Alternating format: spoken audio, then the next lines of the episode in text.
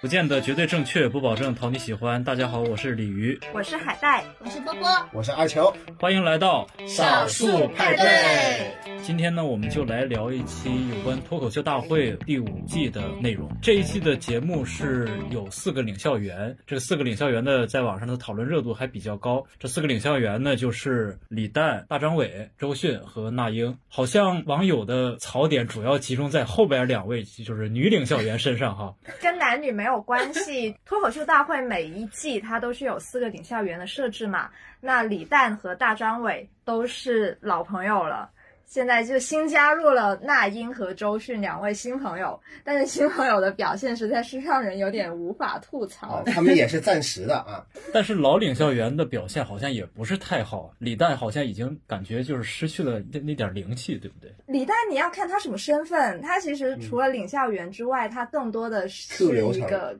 第一 Q 流程，第二他某种程度上负责了大局观，嗯，因为他毕竟是效果文化的人嘛，嗯那他对，有时候总得把控一下谁该留谁该走。那关于周迅和那英的槽点主要是哪些呢？嗯，就是他们俩反应不对或者没反应。嗯，这样说吧，我觉得那英和周迅这两个人明显是两个极端，那英太紧了，然后周迅太松了。因为这两个人一出来，反正我看了第一赛段的几期，都会觉得周迅和那英真的不懂脱口秀。是，对而且我看了那个周迅的表现，我觉得这这钱也太好挣了，对对对，都不用说话的，就是那英是那种过分紧张，她一定要逼着自己说出个一二三四五来。对然后周迅呢就过分不紧张，她就在嗯嗯啊啊嗯，然后她就 做完了自己的工作。周迅真的是就是怎么讲，他就像一个电视机前的观众一样，他丝毫没有意识到自己是一个领笑员，还要拍灯。然后那英呢，就是我觉得很多人受不了她，但是因为我是经常看《好声音》的人，所以我觉得她表现的呃就是《好声音》那样，她是觉得自己是。有义务对每一个选手的表现进行点评的，你知道吗？而且那英她当这个领校员儿，她还是在《好声音》当导师的那个节奏，你知道吗？嗯因为她说那些选手都还是说学员，她一开始都是说学员，我不知道你们有没有注意到这一点。谁跟他啊是？对对对，然后他跟在《好声音》的那种评价也差不多。他如果说不出一个那个所以然来，他就会说嗯这个很可爱啊，这个很可爱。哎就是就是说，哦，我觉得你特别好，希望明年在这个舞台上还可以见到你， 是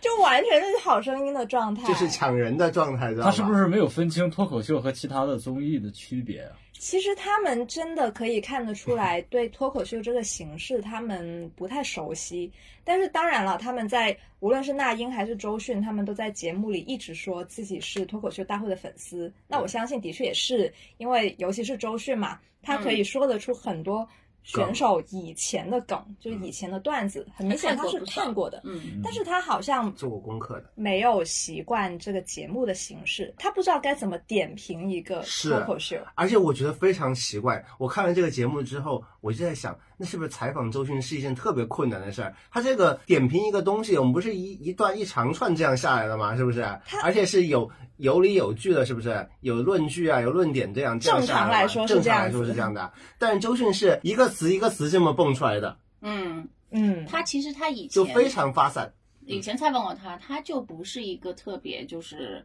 很能输出的人嗯。他首先是是有点收着，另外他会比较就是内心可能想的比较多，我觉得，所以他出来的词也会比较慢。嗯，但是现在我觉得是比以前更 明显了， 内敛的很。他可能没有想到过在脱口秀大会上要承担那么强输出的一个功能，他可能就真的把自己当观众，嗯当观只众不过是坐在台上看。李诞肯定是说，就是你们就按照自己的喜好来，嗯你觉得好你就拍，你觉得不好就不拍。那他们可能会觉得当真了，但是问题就是说，你无论是那个脱口秀的，就是这些，包括选手吧，其实他们都是非常高端的。然后你在你在哪个点拍灯，这个东西都是大家能看出你专不专业。是我一开始对周迅没什么不好的一些印象，他直到那个小鹿出现，周迅没有拍，我就对他有意见了。就把我气的在 那太儿。气到了。很多人都是因为看了那一段，所以对周迅的意见非常大。因为小鹿的那个脱口秀，我觉得只要就你不是专业观众，但是你可能看过脱口秀，你都知道小鹿的文本写的有多么的对规整，多么的高级。 对，它真的是一个非常好的脱口秀文本，但是他怎么可以忘记拍了嗯呢？嗯你你如果说啊，我就是不喜欢小鹿说的内容，或我就是不喜欢他的表现，那就算了。结果你做一个领校员，你掌握着选手的一个类似生杀大权这样的一嗯个人，然后你说我忘了， 我都怀疑是故意的。那不不是其他人等到最后一刻也有几秒钟没有没有才拍，的他真的是反应有点儿慢， 啊是吧？对，然后结束了好一会儿，他才想起来说：“哎呀，我忘记拍了。”嗯，大张伟反应是最快的，就是你当第二个那个叫 UP 主拉红上那个四灯的时候，当时他没讲完，但是大张伟已经焦虑了，他说：“小鹿怎么办？ 小鹿不能走啊！”对，所以说我我当时呢，其实他不拍好，我就可以，我还是理尝试的理解了一下。但是我想的话，他现在不拍，那下一个拉红呃上的时候，那他也不拍不就行了 吗？这结个果路上啊，转个弯的事情，我觉得他没有想那么多，真的，这真的只有大张伟、李诞心里是有这个算盘，他们俩真的能跟上就是选手的节奏就差不多了。哎呦，你会发现选手跟他们说话，或者他们想跟选手交流的时候，其实选手都是抱着说，嗯。呃，好像是跟那种星 老阿姨啊说话， 对不起，对不起，老阿姨，就是就是跟长辈，跟一个不对太熟，但是他可能还比较德高望重的长辈说话那种啊，呃礼貌，然后就又是迁就，就是嗯对听不出我的梗，对嗯我还原要谅你 对对，我还要原谅 你。而且他们的有一些选择标准也很迷啊，就比如说是那英吧，可能会因为一个可爱的评价就啪一下拍灯了。啊，对，或者有一些就他其实比较能带入的，就是一些特别家常的点，比如说在环球影城排队嗯，啊，因为他去过环球影城也排了队。还有宠物的梗，他们家也养啊狗这种对，的，还有那个走错 KTV 包厢， 对就是他生活中经历过的事情，他会比较有 feel。对，我想的话，如果像我看里面有一个呃哈利波特的那个梗，那英肯定是没有代入感的，因为他不知道。嗯，还好吧，就都都还好。嗯但是就是你明显就是发现说，如果是一些关于社会的一些梗啊什么，然后又藏的比较深的、弯弯绕的，他们俩就是其实是反应不过来的。肯定是反应不过来。对，我觉得一个是反应吧，另外一个确实他们可能生活也是比较单纯。对嗯，嗯我很想的少话，去那些接触那么股多票的一些梗啊，或者是一些社会议题的一些内容，我觉得他们可能会 get 到。所以而其且我实最受不了的就是那英还是把那个《好声音》的导师带入了，就给人强行帮人拍灯，哎他呀帮大张伟对拍啊，灯，真的他很导受师不灯。了。这个就很不尊重游戏规则，你帮人家拍什么灯呢？他以为是综艺效果，你就可以看得真的到是周迅和那英这两个新的领校员，他们真的没有搞清楚状况，他完全不知道领校员这个职位在这个舞台上意味着什么，他什么可以做，什么不可以做，他们是没搞懂的。所以这也就是为什么大家看到他们会觉得有点烦，有嗯点生厌，因为其实很多人都知道，脱口秀这个行业真的就是靠脱口秀大会出圈的。很多选手他就是指望着一年一度这样上一个节目，可以留久一点，然后名气打响一点，嗯，自己的线下的开票好卖一点。票好卖一点，对然后可能也可以接到更多的商演。真的，大家就是看着这个脱口秀大会吃饭，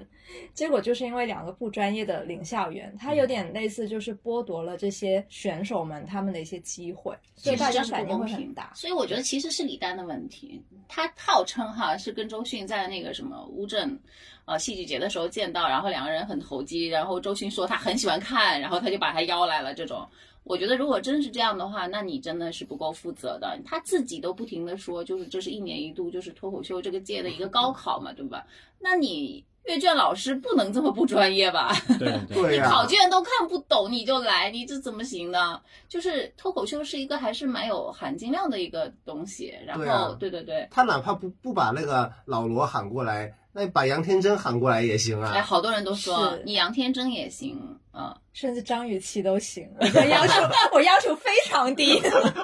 嗯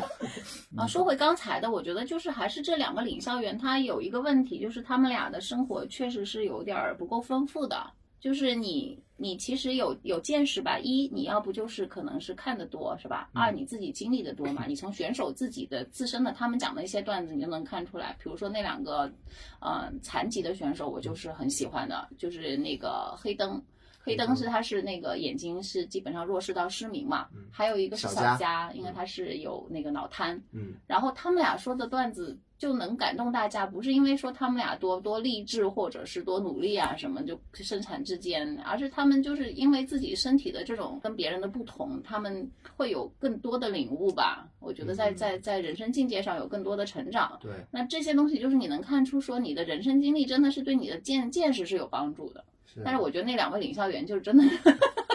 两位领校园还有一个问题就是，他们的确是年纪大了，而且估计不是那种会时常在网上冲浪 的人。啊、对，很可能多跟不上现在对现在的热点话题，它是跟不上的，包括像唐香玉，就是讲那个全日制研究我生哦知道知道回山东上坟这件事情，嗯这种事情我觉得你放在网络场里面，它甚至是一个可以出圈的段子，嗯，但是两位领校员他们完全没 get 到，我猜测他们可能不明白上坟跟读研究生有什么关 系。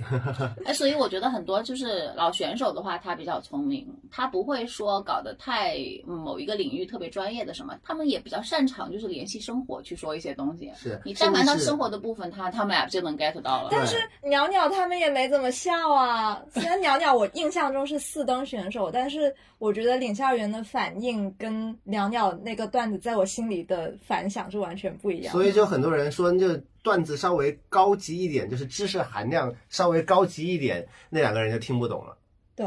嗯我觉得这也是挺伤的一件事 情。是，就可能需要一定时间来反应，可能他们就是反应不过我来。觉得他们需要有一个人在旁边解说一 下。所以其实他们可能真的更适合看漫才吧，我猜，因为漫才就是那种有吐槽艺和装傻艺嘛。对，那吐槽艺就负责做一个，就是观众解说，他就要戳穿那个装傻艺他的嗯装傻，可能就就是有人这样解释但他。那慢才他有们没也有听在不你懂的啊节奏上，就是你的笑点的那个节奏上又不也一是定啊，是对不对？漫才本来普通人都挺难接受那的。你要说很多什么网络的用语你听不懂或者他们跟不上的话，你说拉红上他们又四灯，有没有搞错？对因为拉红嗓他还是一个蛮有现场感染力的人，就你不管他段子写的有多么七零八落，但是他人还是可爱的。我觉得拉红嗓拿了四灯，如果他对着的不是小鹿，那可能大家反应不会那么大，因为拉红的确可爱嘛。但是小鹿实在是段子太好了，他作为一个脱口秀演员来说，他太优秀了，结果输给了一个对啊就只有可爱的一个新人。但是这个又引发大家的思考了。那你这个看脱口对秀啊大会，我到底是看你可爱，对啊你这个人长得怎么样，对啊呀、呃，还是我看你的文本到底怎么样呢？我最受不了就是拉红桑，然后升上天花板，然后 我一看，好的，迎接他的是步惊云，这两个人说的那么烂，有没有搞错？步惊云，我觉得他问题还不在于烂不烂，他就是，就我觉得，因为包括现在不在场的胡子，其实我们几个人对步惊云都不是特别的喜欢。对，说了个什么？而且对，但但是他他的问题就主要是他说的那个话题不在我们的领域，对就是她吐槽她老公，她她一个彪悍的老嫂子怎么样去倒追她老公什么的。她其实文本还是一个非常典型的脱口秀文本，她的表演也问题也不大，只是他们不讨我们喜 欢。话题好无趣，对呀、而且我也受不了，我也我也想不到为什么张俊会被淘汰。对啊，张俊多好呀！对呀、那个博士梗和这个这个婚姻婚恋的这种老梗比起来的话，那我肯定要选博士梗啊。张本科，确实吧，就是嗯，可能那两位就是对婚姻和家庭梗会比较有有感觉一点。你想对，嗯周迅嘛，就大家都说他恋爱脑嘛，对吧？你情感的东西，他可能本来已经昏昏欲睡了，一听到那个他他他懂能了够，懂一点，对，哦是然后大家都说要给周迅打马赛克，然后。 听懂了 没有？对对对对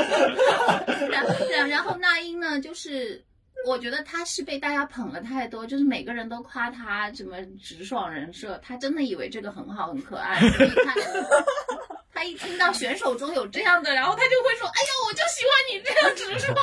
爽。你们都知道娜姐 最烦什么样的人。是装什么的人？ 啊”对她，她她就非非得也把别人往他自己身上靠，哎呀，我也很受不了。说到这个，我就发现一个点，不管什么综艺进行到综 N 代的时候，总会要有这种路人的导师进来提供观众视角。但是我就觉得这脱口秀大会这个节目本身跟普通的综艺又不是太一样。它就是越来越综艺化了呀。对，它他一真的开是始越来越就是疯一种狂比赛，可能就是脱口秀演员的高考嗯啊。呃，他到他现在的话，他就是一个综艺节目。确实，他的节目也在出圈，观众也在下沉，关注他的人越来越多，越来越多样吧。嗯嗯我觉得他他综艺化是必然的。，对，所以李诞才会把呃一些知名度比较高的、比较德高望重的明星邀请到这个节目里面来，可能是增加一些人气，也更吸引更多的粉丝但是我觉得是对反效果。来看。的那确也是反效果。嗯，这一次无论是对节目还是对两位领笑员本身都，都是负面的效果。对，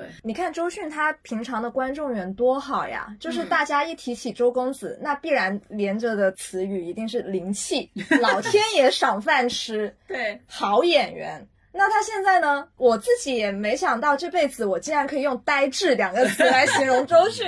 网上有一种说法是脱口秀这种表演形式马上要走到尽头了，但是又有人出来反驳，说是只是脱口秀大会这个综艺本身要走到尽头了，而脱口秀还不会。 我觉觉得嗯得脱口秀大会也不 会走不会啊到尽头，对。人家脱口秀在中国才火了多 少年，就对啊那么一两年的事情。脱口秀大会，它其实无论你怎么评价它，它这个综艺节目的确是让脱口秀这种形式给大家认识了。嗯你想想看，在其实脱口秀大会最火的，就真正出圈的，应该是从第三季开始，因为那一季出了李雪琴，出了杨笠，大家就突然开始 get 到了这样一个语言艺术形式的一种乐趣嘛。所以自从那那次开始，那一季开始之后呢，呃，就是全国各地都开始有自己的脱口秀俱乐部，然后有很多脱口秀的线下演出。其实我觉得大方向还是向好的，就起码一部分人愿意花钱去看了，然后一部分的脱口秀演员也真的能通过这种脱口秀赚到钱了。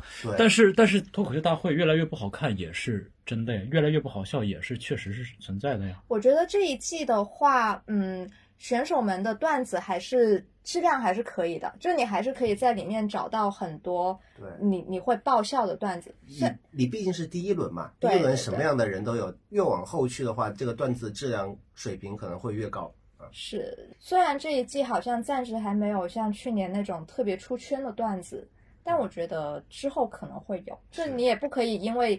一个节目的表现而否认了所有选手的努力。对，就选手不可能说，因为你这节目办的差，所以他稿子就写的更差，就嗯这对没有没有因果关系。因为没所有的领相关性，域都是一样的，最优秀的内容就是那百分之五的，百分之九十五的基本上还是垃圾啊。嗯对，，特别是啊这种平专庸业之的作圈，对我对觉得就哎，有点像那个街舞，有点像说唱圈，就是你嗯说到最后，最好的就是那波人。对所以我觉得李诞他想突破这个，就是大家嗯总在小圈子里打转，然后就提出每个人都能说五分钟脱口对秀，这个也是蛮聪明的一个做法吧。是这次有什么律师啊、医生啊，什么一对大堆。就还有一点可看性，当然就是对肯定是质量就会导致参差不齐了。这李诞也现挺会的，他就是把它上升的一个价值，就嗯但是是说很多人都大家都可以来参与你一下嗯你。们有没有发现李诞这一季他有一点出尔反尔？就是他以前不是一直很看不起谐音梗，也看不起内部梗吗？嗯，但是今年他真的就是非常主动的去 cue 内部梗，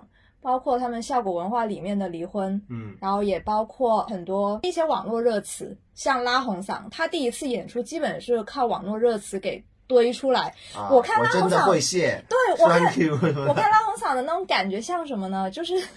四个领笑员，就像四个老大爷老大妈，然后他突然接触到一些年轻人每天都在听，但是他们自己没听过的东西，嗯他就觉得很新奇，觉得很可爱，然后就拍灯了。我觉得他们甚至觉得说，我如果不拍，是不是显得我有点过呃，时？对对对对有对这，种心理。他就是觉得哦，这应该是大家认为的笑点，那我就拍一拍那样子。嗯脱口秀虽然说每个人都能说五分钟脱口秀，但是它实际上也是一种易学难精的语言艺术嘛。那如果你只是靠这些网络热词也好，一些他们看脱口秀的人才懂得内部梗也好，这样来堆积起来，它其实对这种艺术形式并不会起到一个提升的作用。对，会局限他的嗯题材啊和表达方式。嗯其实我这两天有重新找了一些播客来听，就听到了肉食动物他在前几年上的一个播客，当时他就提到说，漫才这种形式在中国其实是，尤其是前几年嘛，就几乎没有人知道这是什么。嗯，他们很想做的就是能够通过自己的努力，让漫才这种东西被更多人知道，让就是有一套规范的东西。如果你真的想去说漫才，那你怎么样入门？然后漫才它可能有哪一些的表现形式？然后有哪些经典题材什么的，他很希望可以把这种东西做一个规范化，嗯写成一本类似科普的小册子那样子，嗯让大家去知道。所以我觉得脱口秀其实也一样，就对大家还是需要一些一些些规则，让大家知道怎么样去说脱口脱口秀，怎么样去欣赏脱啊口李秀。诞不是出书吗？但是你看这一年一直在推他这本书啊，是，但是你看他在脱口秀舞里面的表现，就明显跟他以前说过的嗯东 西。他是有承担这个节目，让这个节目变得更好这个责更大任众，呃，对，嗯更大众的这个责任的，对。我觉得他会提醒自己说，我不要把这个门槛提得太高，我要尽量去拓宽这个领域。我觉得他是这么想的吧。对所以就是你说脱口秀那个大会到现在，他慢慢的已经可以开始容纳这种两种人，一种就是说我我我说的很专业，说的很好，专业还有一选部手分人只是说。可能我真的只有一个段子来说，然后完了之后，我只是来表达一下嗯啊，我对某一个议题的一个兴趣，说完我就走。其实我觉得这期脱口秀大会槽点这么多，可能也是因为它是正在走大众化的道路，嗯不管是选手，然后还是观众的面都有很大的扩展。不管如何，反正脱口秀大会现在应该也算是出圈了吧。嗯然后我们就希望在后续的节目里能诞生更多的经典段子，然后能够涌现出更多的新人吧。出现更多的步惊云，鸟鸟 鸟鸟冠军。好了，本期首次派对我们就录到这里，拜拜。拜拜。